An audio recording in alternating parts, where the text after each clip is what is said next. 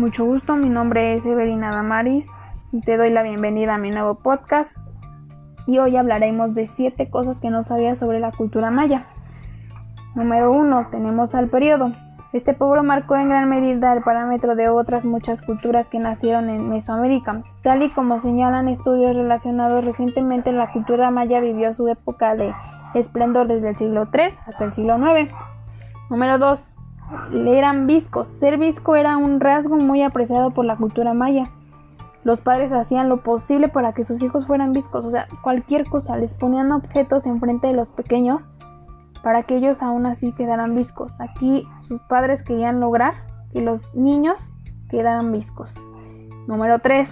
Nombres de los niños. En esta cultura a los bebés se les ponía el nombre en función del día de su nacimiento.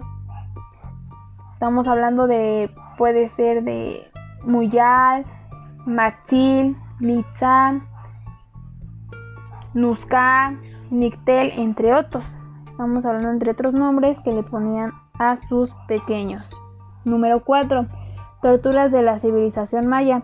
Son muchos los estudios que se han relacionado a lo largo de la historia para determinar las torturas de la civilización maya. Con frecuencia los prisioneros y esclavos eran, eran utilizados para el sacrificio se les pintaba el cuerpo de color azul y a continuación eran subidos hasta una pirámide donde recibían una lluvia de flechas, una sacerdotisa les arrancaba el corazón aún latente. Estamos hablando que su corazón aún seguía latiendo y la sacerdotisa les arrancaba el corazón.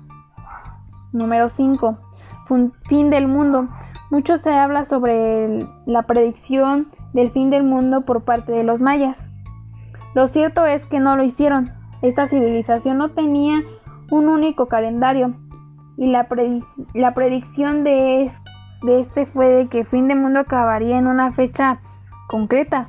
Solo fue un fruto de la interpretación relacionada por distintas personas. O sea, no estaban seguros si iba a acabar el mundo. Y decían una fecha en la cual iban a acabar el mundo que obviamente no pasó. Número 6. Juego de pelota. En este pueblo interpretaba el juego de pelota como un acceso al inframundo, donde los mortales podían retar a los dioses y así vender la muerte. El juego consistía en encestar una pelota en uno de los tres aros de piedra que había dentro del campo.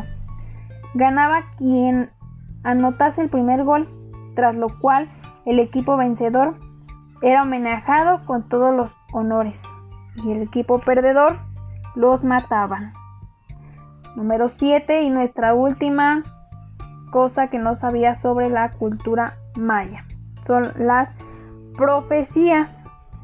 Las profecías en la cultura maya eran una ley de modo que cualquier tipo de intento por eludirlas resultaba un completo fracaso.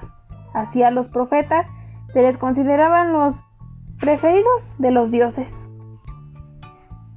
Esto fue mm, siete cosas que no sabía sobre la cultura maya. Me despido, soy Evelyn Adamari Saldívar Sánchez. Nos vemos en nuestro próximo podcast.